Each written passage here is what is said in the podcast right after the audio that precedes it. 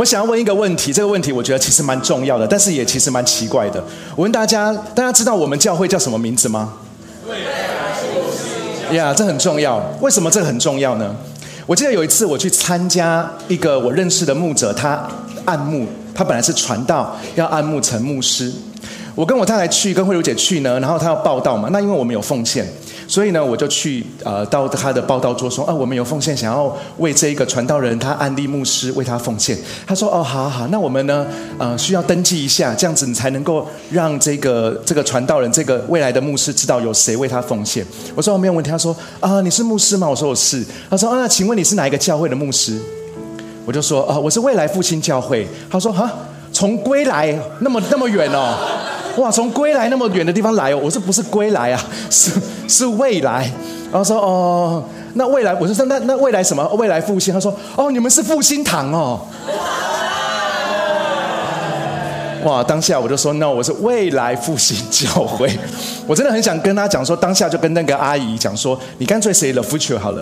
然后我想我很怕说讲 the future，他会不会讲说啊怎么拼？对。那重点是我们都很需要知道我们的教会的名字，是因为我们教会名字是有意义的。未来复兴的未来指的是什么呢？是因为我们相信圣经在耶利米书二十九章十一节，神对我们说：“他说他们对我的，他说我的计划不是要降祸给你们，而是要赐福给你们。他说我要让你们的什么未来充满希望。”所以，我们真的很相信神赐给我们的未来是充满希望的。所以，我们盼望的未来，并不是降灾祸的，并不是黑暗的，并不是没有盼望的。我们的未来是充满希望的。另一方面，我们很期待可以建造的教会是更年轻世代的教会。我们希望更年轻的世代一起来影响这个城市，影响这个国家，因为我们相信下一代就是我们的未来。所以，未来复兴教会的未来是很重要的。第二个。复兴是什么呢？如果我们说我们要建造下一代，我们要建造年轻的教会，我们要建造强壮的教会，那我们要用什么心来建造？我们是不是用学校里面好像老师的心，还是用工厂里面好像工头的心呢？这些其实都需要，但是更确切的说，我们需要有一颗父亲的心，我们需要有一个父的心来建造下一代。你知道吗？未来是下一代。复兴是上一代，当下一代跟上一代连接在一起的时候，当未来跟复兴连在一起的时候，就是世代同行的画面，那就是 generations 累代的意象。所以圣经上面讲什么？圣经上面讲说，父亲的心转向儿女，儿女的心转向父亲。但是在我们领受这个教会的意向，让我们领受父的心要来建造下一代之前，我们需要先明白，我们有一个在天上的父亲，我们都有一个在天上的父，也就是我们的上帝。你知道这个概念？我们说我们有一个天上的父，这个概念并不是我们人类自己想出来的，是耶稣他亲自把天父这个概念向我们表明出来。因为对我们来讲，我们都知道是好像自然界有一个有一个神秘的力量，我们人类都在寻求一个比我们更高层次的存在。我们会认为那是一个上帝，一个神。可是只有上帝，只有神借着耶稣向我们表明，他是我们的父，我们是他的儿女，我们在天上有一个父亲。这件事情是耶稣他亲自对我们说的。耶稣怎么对我们说呢？有一次。门徒他知道啊，祷告很重要。门徒他看见约翰这个这个人的呃这个使呃施洗约翰这个人的门徒呢，呃也祷告的，所以他就问耶稣说：“耶稣，你可不可以教教我们怎么祷告？”因为那个时候呢，门徒还不太清楚耶稣的身份，他觉得耶稣是一个很伟大的老师，只是这样而已。他还没有表明自己是弥赛亚，是上帝的儿子这样子的身份，所以所有的门徒都以为他只是一位老师。所以在那个时刻，犹太人都想要来跟上帝、跟他们的耶和华神有很多的祷告、很多的情景。但是因为耶稣是一个很特别的老师，跟其他的老师拉比那些读摩西五经、那些非常钻研律法的人不一样，所以他的门徒就问耶稣说：“耶稣，请你告诉我们怎么祷告。”耶稣怎么回答呢？耶稣就跟所有的门徒说：“你们祷告的时候要这样说，说什么？第一句，大家知道吗？我们在天上的父。这件事情光这一句就有极大的启示。如果天上的父，如果我们上帝只是耶稣的父亲，如果这一位上帝只是耶稣的父亲，那么耶稣不会这样子教的。耶稣会说：“你们祷告的时候要这样说，在天上耶稣的父亲。”所以，如果是这样教导我们，接下来现在的我们祷告的时候，我们不会说“亲爱的天父”，我们会说“亲爱的耶稣的天耶稣的父亲”。但是耶稣却这么直接的告诉我们说：“你们祷告的时候怎么说呢？说我们在天上的父。”意思就是，天上的父不是只有耶稣是他是他的儿子，不是只有天父是耶稣的父亲，天父也是我们的父亲，所以我们都有一位父亲在天上。所以我们必须要明白一个真理是什么，就是我们是有父亲的。不论你的出生是什么，不论你的状况是什么，不论你的人生现在的境遇是如何，请你相信，你是有父亲的。今天呢，在《Child of God》这个系列信息的第一篇，我想跟大家分享的题目叫做“我们有一位父亲”。跟你旁边的人说：“我们有一位父亲。”就好像是耶稣说的，耶稣教导他的门徒说，第一句祷告的祷告的第一句就是“我们在天上的父”。所以，当我们在祷告的时候，亲爱的家人们，当你在祷告的时候，当你说“天上的父啊，我们在天上的父”的时候，那不是一个祷告的形式，那也不是一个祷告的 SOP。当我们说“我们在天上的父”的时候，就是在我们的里面，我们相信我们在天上有一位父亲，就是我们相信我们是他的儿女。马拉基书四章六节，这个经文是我们这个系列信息很重要的经文。马拉基书四章六节，我们一起来读这个经文，请。他必使父亲的心转向儿女，儿女的心转向父亲，免得我来用咒诅毁灭这地方。让我们再读一次，请。他必使父亲的心转向儿女，儿女的心转向父亲，免得我来用咒诅毁灭这地方。当我们看到这个经文的时候，其实都会有一种或者是一点点不安全感在我们里面。至少我看的时候会这样。为什么呢？因为我们在看这个经文的时候，我们都一直会专注在什么？就是他要用咒诅来毁灭这地方。我们看到这个这一句话，我们就说：“哇，这么严重！”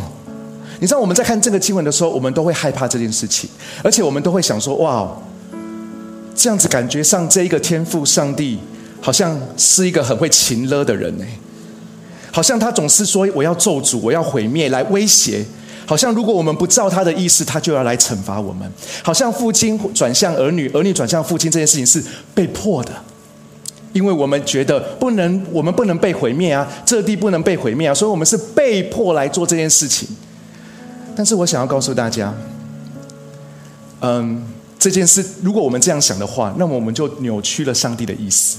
我们甚至，我甚至说，我们容让仇敌的谎言来攻击我们，就好像在伊甸园里面一样。在伊甸园里面，蛇就是这样扭曲上帝的话。蛇跟亚当跟夏娃说什么？他说：“你们吃这一个分别善恶树的果子，你们不一定会死的。”甚至他在在在跟他们讲的时候，在蛇在跟亚当夏娃讲的时候，说：“你们一定不会死的啦！”上帝是开玩笑的。上帝会这样说，是因为他不要你们像他一样懂得分别善恶。意思就是什么？意思就是神跟蛇跟亚当夏娃说，神不让人吃，是因为神是自私的。因为神很自私，神不要你们像他一样这么厉害，所以他不准你们吃。但是你们吃没问题的，你们不会死的。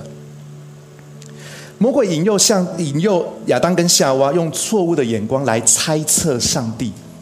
来猜上帝的心意，让他们认为自己是缺乏的，让他们认为自己是不足的，让他们认为上帝是自私的。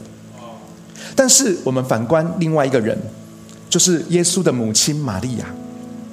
当天使来跟玛利亚说：“你将会生一个孩子，圣灵会让你怀孕。”圣灵感孕这样子的意象，这样子的事情会发生在你身上的时候，玛利亚其实还不太明白整体上帝救赎的计划。你他还是不明白上帝在讲这件事情，天使在跟他传递这件事情的时候，跟他直接的关系，他没有办法明白整个计划。甚至如果这件事情真的发生的话，他要承受很多异样的眼光。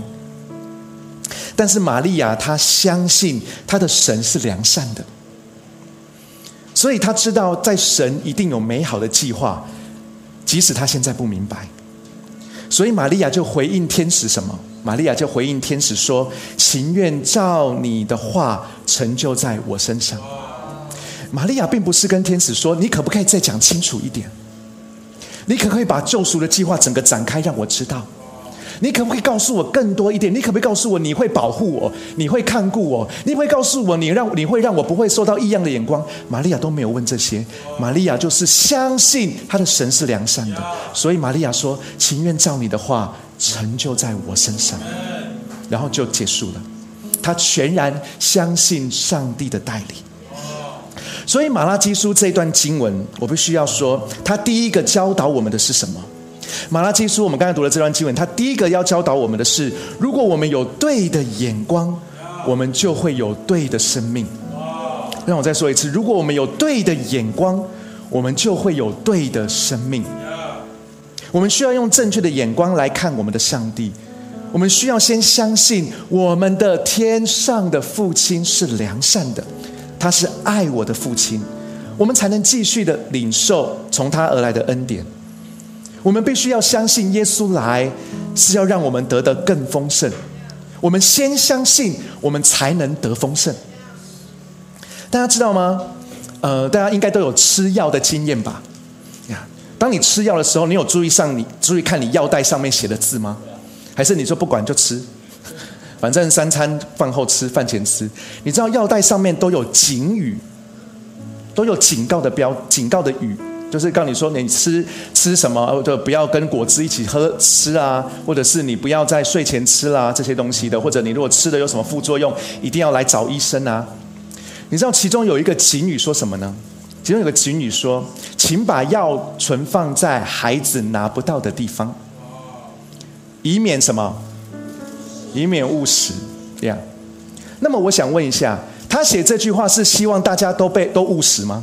希望孩子们都去吃吗？No。那为什么他有这个警语？为什么他说你把药放在不要呃不要放在孩子拿到的地方，放在高处，放在其他的地方，以免孩子误食？这句话的用意是什么？是希望孩子不要。吃到对不对？没错。那么我们再来看这个经文，《马拉基书》四章六节，他必使父亲的心转向儿女，儿女的心转向父亲，免得免得我来用咒诅毁灭这地方。所以他的意思是什么？他的意思是，我们的天父正在极力的避免。要走向毁灭，他极力的避免这地，他极力的避免我们走向毁灭，所以他做了一个决定，就是他必定要使父亲的心转向儿女，儿女的心转向父亲，因为他要避免毁灭这地方。我们在天上的父，我们天上的父亲，他绝对不是要咒诅我们。他绝对不是要用咒诅来毁灭我们，相反的，他是要用祝福来建造我们。他是要来建造这地，他是要来建造我们的生命。神会使父亲的心转向儿女，也就是说，他会建造在座做父母的人。神说他会使儿女的心转向父亲，也就是说，他会建造在座做儿女的。所以这段经文很清楚的在说，神会建造做父母的，也会建造做儿女的。意思说，天赋上帝会建造每一个世代。天赋上帝看顾的是每一个世代。不管你现在觉得，哎呀，我的我还我还年纪这么小，no，我要告诉你，上帝建造你。不管你现在觉得说，哎呀，我都年纪这么大了，我要告诉你，上帝还要建造你。上帝建造我们的方式是从我们的心开始建造，因为他知道一生的果效都是从心发出来的。所以圣经上面讲的非常清楚，他说：“我要使父亲的心转向儿女。”他说：“我要使儿女的心转向父亲。”他并不是说我要使父亲的行为转向儿女，他也不是说我要让父儿女的儿女的行为转向父亲。他说：“我要先让心转向，因为心才是最重要的，因为心对了，行为就会对。”所以，他重要的是，他期待的是，他要建造的是我们每一个人的心。如何让天父来建造我们的心呢？我很喜欢诗篇当中有一个诗人，他表达诗篇四十五，呃，诗篇四十二章第五节，诗人诗人说：“我的心啊，你为何忧闷？为何在我里面烦躁呢？”诗人说：“应当仰望神。”诗人跟自己的跟自己的心说：“应当仰望神，因他笑脸帮助我。因为神是用笑脸帮助我们的。你知道很重要。如果呢，呃，我我举个例，比如说我请秉恒上来好吗？很突然，对，呀，那秉恒今天穿的很好看。你知道秉恒，你你你面对我，面对我，OK？你知道？秉恒是非常爱我的人，但是因为秉恒他就是小以前是，对有不堪不堪的过去，很棒。那这个嗯呀，那你知道如果我我我跟秉恒对要要要那个互动，我要怎么知道他现在对我的表情是如何呢？或者你面对大家吧，呀，我要怎么知道他现在对我的表情是如何？因为我不知道他在背地我背地里说我什么。他每次面对我的时候，他每次面对我的时候，都是充满着微笑，充满着积极，充满着跟随。可是我不知道他在背后怎么说我。那么我就必须想，秉恒现在是什么脸对我呢？嗯，应该是，你们不要给我，应该是一个开心的脸吧。或是一个嗯满足的脸，还是一个呃想要呃想要跟我一起走人生道路的脸，跟我一起建造教会的脸。你知道我我必须要怎么样？我必须一直猜想嘛。那请问我要怎么知道他现在对我的脸是什么脸？我必须转过去。我现在不敢转，我怕我很失望。OK OK，我们给平衡一个掌声。没关系，我们有直播录影，我会。哎呀，亲爱的家人们，我们必须要如同诗人所说的，我们必须要转向神。这边讲说，应当仰望神。为什么我们的心忧闷？为什么我们在我们里面，我们的心很烦躁？为什么总觉得我们觉得心情都一直很郁闷的原因，就是因为诗人告诉我们说，我们需要让我们的心告诉我们的心，告诉我们的灵，告诉他说：“嘿，我们要仰望神。”因为当你仰望神的时候，你会发现神是用笑脸帮助你的，是因为神正用笑脸要来带领你，要来帮助你，要来让你知道你是被爱的。但是如果我们都不看他，我们看的是什么？我们看的就是要么就是自己，要么就是这个世界。但是这个世界给我们的绝对不会是很，绝对不会是太多太多的呃建造或者爱的。这个世界很多的都是眼光、批评、比较。难怪我们心会郁闷。但是你知道，诗人告诉我们说，他对他的心。他对他的心说：“应当仰望神。”所以，我们也要对我们的心说：“应当仰望神。”当你转向神，当你仰脸、仰起脸来看看神的时候，你就会发现，原来神早就已经要来帮助你了。神对你的脸不是生气的。神对你的脸不是在看着你皱着眉头，像我常常皱眉头一样。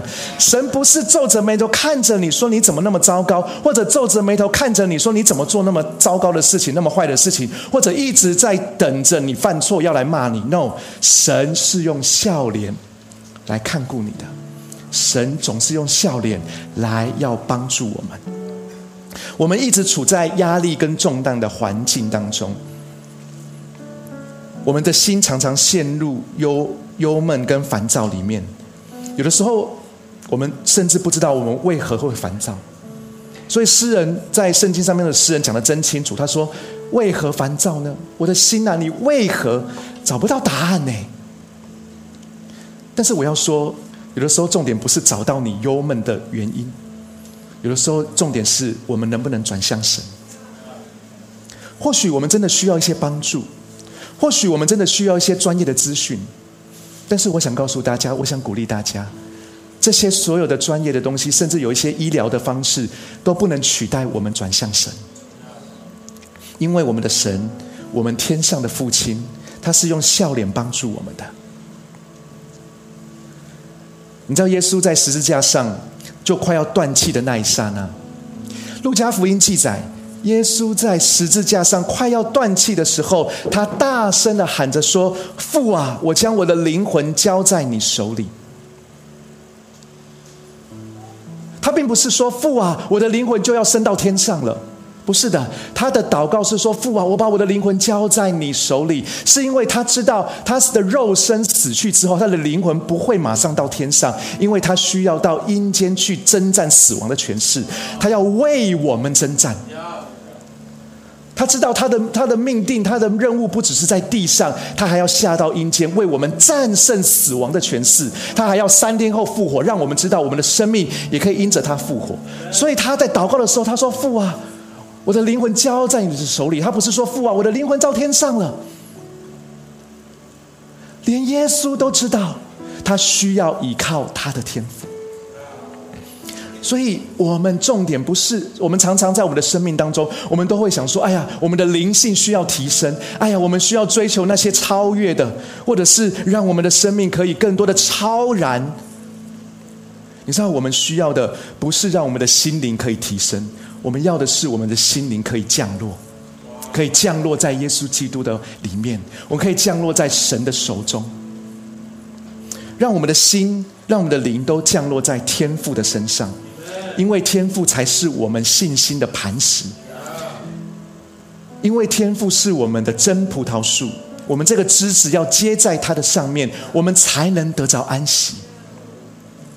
大卫他曾经写了一首诗，诗篇十六篇八到九节，大卫说：“我将耶和华常摆在我的面前，因他在我右边，我便不致摇动。”因此，我的心欢喜，我的灵快乐，我的肉身也要安然居住。让我再读一次诗篇十六篇的八到九节：我将耶和华常摆在我面前，因他在我右边，我便不致摇动。因此，我的心欢喜，我的灵快乐，我的肉身也要安然居住。大卫的心可以欢喜，大卫的灵可以快乐。大卫的肉身可以安然居住，就是因为他没有把耶和华常摆在教会，他不是把耶和华常摆在特会，他也不是把耶和华常摆在淫会里面。他说：“我把耶和华摆在我的面前。”他常常思想神的恩典，他每一天敬拜神，他每一个时刻都聆听上帝的声音。因为他把耶和华，他把他的父，他把他的神摆在他的面前，所以他才说：“我的信心就不致摇动，他的身心灵才可以得着安息。”所以我要问亲爱的 Future 家人们：我们自己是不是也可以学像大卫一样？我们常常把耶和华摆在我们的面前，我们让上帝可以亲自成为我们的喜乐。我们可以让上帝鼓励我们，让我们可以勇敢；我们可以让上帝安慰我们，让我们可以有力量。因为我们有一位父亲，他在天上，他随时都要来帮助我们。另外一点，我想要跟大家分享的，《马拉基书》这段经文，父亲的心转向儿女，是放在前面的。他先讲父亲的心转向儿女。然后再讲儿女的心转向父亲，在圣经的里面，先后次序是很重要的。他并不是说儿女的心转向父亲，父亲的心转向儿女。你知道，如果这样子排列的话，意义是完全不一样的。它就是表明的，父亲的心转向儿女放在前面的原因，是因为我们的天父做了一个最好的榜样，因为他总是主动的转向他的儿女，他总是主动的来看顾他的儿女，他总是主动的来关顾他儿女的需要。这是我们在天上的父亲。刚才看的影片，刚才我们的根宇也可以也有分享。当女主角小婷她在爬山的过程当中，她快要摔倒的那一刹那，她的父亲就已经在那里预备好要接住她了。我真的很感动这一幕，因为你想想看，如果这一幕是小婷摔倒了，跌在地上流血了，然后她父亲才说：“哎呀，你怎么摔倒了呢？”这样子的意境是完全不一样的。但是，当小婷差一点要摔倒的那一刹那，就已经要跌下去的那一刹那，他伸出手来，仿佛想要抓到什么东西，但是其实什么都抓不到的时候，他父亲的手已经在那里了，已经在那里等候，要来帮助他。我们天上的父，我们天上的父亲，他不仅建造我们的心，他关顾我们随时的需要。马太福音六章三十一到三十二节，耶稣跟所有的门徒、跟所有的人说：“你们不要忧虑吃什么、喝什么、穿什么，因为这些都是外族人的追求。你们的天父知道你们的需要。”耶稣在跟所有的人说：“你们不要忧虑这些，你们的天父知道你们的需要。”我想要跟大家分享这段经文，这里讲到天父他知道。这个知道很深的含义是，并不是我们向他祈求什么东西，然后他才说：“哦，这样哦，那我知道了，我来想办法。”不是的，因为他是创造我们的神，他是看顾我们的父亲，所以他的知道是比我们还要先知道，他的知道是比我们还要清楚知道，他知道我们需要什么。他也知道我们什么时候得着是最好的。很多时候，我们都会问一个问题，就是为什么神不给我？难道神不知道我的需要吗？圣经上不是说吗？神能够充充足足的成就一切，超乎我的所求所想吗？这段经文我有背啊。为什么不现在成就呢？我记得当我没有考上研究所的时候。我第一个问题就是：为什么不让我考上呢？为什么神不给我呢？当我在这个多年之后重考考上研究所之后，在实验室里面实验结果非常的令人令人沮丧，甚至影响到我能不能毕业的时候，我也是在想说：神你不给我呢？你为什么不给我实验的结果呢？为什么我的同学、为什么我的学弟妹实验结果都这么顺利？为什么我的实验结果这么糟糕？你为什么不给我呢？你为什么不给我一个盼望，就是我绝对可以顺利毕业的盼望呢？你为什么不现在给我？我们都会一直问这个问题，但是我们都忽略了圣经上面讲的很清楚。他说：“神对我们的计划，神给我们的祝福，是超过我们的所求所想。神的能力在我们的身上。”充充足足的成就一切，是超过我们的所求所想。圣经不是说符合我们的所求所想，圣经的意思是超过我们的所求所想。那么，如果是超过你的所求所想，也就是不是你想象的那样啊，不是你以为的那样，因为你以为的那样是最好的，但是因为神超过你的想象，所以他会给你更好的。所以我就在想，我没有考上研究所，在当时没有考上研究所，并不代表我的人生就此就完蛋啦。我反而在那个时刻，我学习聆听神对我说的话。我学习到，不是人家要做什么我就要做什么，不是人家要考研究所我就一定要去考研究所，而是当当下我应该要好好的寻求神对我的呼召。我学习到好好的去聆听神对我的带领。当我多年后重考进入研究所的时候，我的实验没有很顺利。当下我真的很痛苦，但是我也在那个最痛苦的时刻，我好好的学习到倚靠神。我也好好的经历到，在人生最低谷的时候，我仍然有信心敬拜赞美神。这一切都成为了现在给我很大的帮助，都是我接下来全职侍奉的时候，甚至我说开拓教会的属灵产业。所以，亲爱的 future 家人们，我们会不会其实都问错问题了？我们其实不应该问神啊，你为什么不给我？我们应该问说，神啊，你将如何给我？我们是不是不应该问神啊，你为什么不给我最好的？我们应该要问的是神啊，你认为的最好是什么？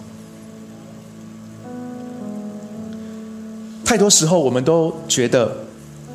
我们应该要拥有我们认为的最好，但是神已经为我们预备他认为最好的。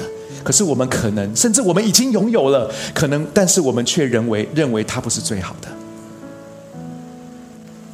让我们一起去学习。有的时候，我们永远都会问上帝我们心中的 why。你知道吗？我们好好的想思想一下自己，我们跟上帝的对话。我们跟上帝的问题，是不是蛮多时候都是为什么？可是我想要鼓励我们 future 的家人，我们更多的去学习，去寻求，去询问天父心中的 what 是什么？你的心意是什么？你觉得最好的是什么？让我们去问神这个问题，而不要只是问为什么。我们也可以问说：神说神啊，你会如何带领我？你会问神 how？你会如何让这件事情成就？你会如何让这件事情成就超过我所求所想的？你会怎么做？我很期待。我们要问神 how。我们一起来学习，不要只是问神我们心中的 why。我们更多的问神说：神啊，你心中的 what 是什么？你心中的 how 又是什么？以赛亚书五十五章九节，上帝对他的百姓说：天怎样高过地？照样，我的道路高过你们的道路，我的意念高过你们的意念。或许我们不知道神他的心意超过我们怎么样有多少，但是我们只要知道他的道路跟意念高过我们就可以了。只要知道他比我们更高，他看得比我们更远、更广、更久，我们就可以放放心了。因为我相信，上帝对人的关顾不是迎合，而是带领。上帝永远不是在迎合人，上帝的心永远在带领人。天赋永远要带领我们的生命，他不是要迎合我们的需要。上帝对我们的照顾，对人的照顾，绝对不是溺爱，不是你想怎样我就给你，因为那个叫做交换条件。上帝对我们的生命负责，上帝要带领我们的。不是要让我们满足我们的需要，因为上帝要带领我们进入应许之地。也是因为如此，我们需要持续的相信。也许天父带领我们的方式跟我们以为的很不一样，但是我们所经历的一切必定会成为我们的帮助。我们所经历的一切必会成为我们的产业，而且会让我们更靠近应许之地。更靠近我们的呼召。哥林多后书六章十八节，神说：“我要做你们的父亲，你们要做我的儿女。”这是全能的主说的。亲爱的 future 家人，我们有一位在天上的父亲。不管你现在的人生遭遇是如何，我们都有一位在天上的父亲。我说这句话并不是什么凭空捏造的传说，也不是人类一厢情愿的说法，因为我们说我们有一位父，我们是这位父的儿女，因为这是全能的主说的。还有什么比这个更真实的呢？我盼望。我们每年在欢度父亲节的时候，欢度这个节日的时候，我们都要想到，我们有一个父亲，有一个爱我们的父亲，有一个帮助我们的父亲，有一个关顾我们的父亲，有一个带领我们的父亲。每次想到这件事情，我们就要有一个确据，是有一个父亲在天上。